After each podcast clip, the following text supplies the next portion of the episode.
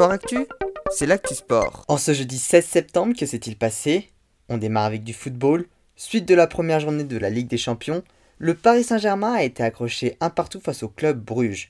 Les Parisiens auraient même pu être battus sans le grand match du gardien Keylor Navas, surtout que Mbappé, Messi et Neymar ne se sont que peu trouvés. Dans les autres résultats, l'Atlético Madrid de Griezmann a également fait un match nul, eux contre le FC Porto. Liverpool a battu le Milan AC 3 buts à 2 et le Real Madrid a battu l'Inter Milan 1-0 grâce à l'ancien René Eduardo Camavinga, entré en cours de match. Enfin, le Borussia Dortmund a battu le Besiktas 2 buts à 1. En handball, c'était également la première journée de la Ligue des Champions. Montpellier a concédé le nul 29 partout à domicile alors qu'il menait de 3 buts à 4 minutes de la fin. En roller hockey, l'équipe de France masculine a remporté son deuxième match de poule 4 buts à 3 contre la Slovaquie. Ils se reprennent donc après avoir perdu leur premier match. Ce soir, ils affrontent le Canada pour leur dernier match de poule.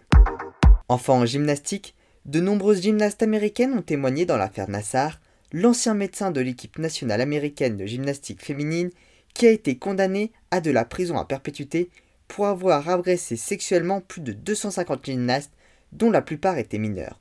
Parmi les témoignages, Simone Biles a exprimé qu'elles ont été laissées tomber et qu'elles doivent bénéficier d'explications.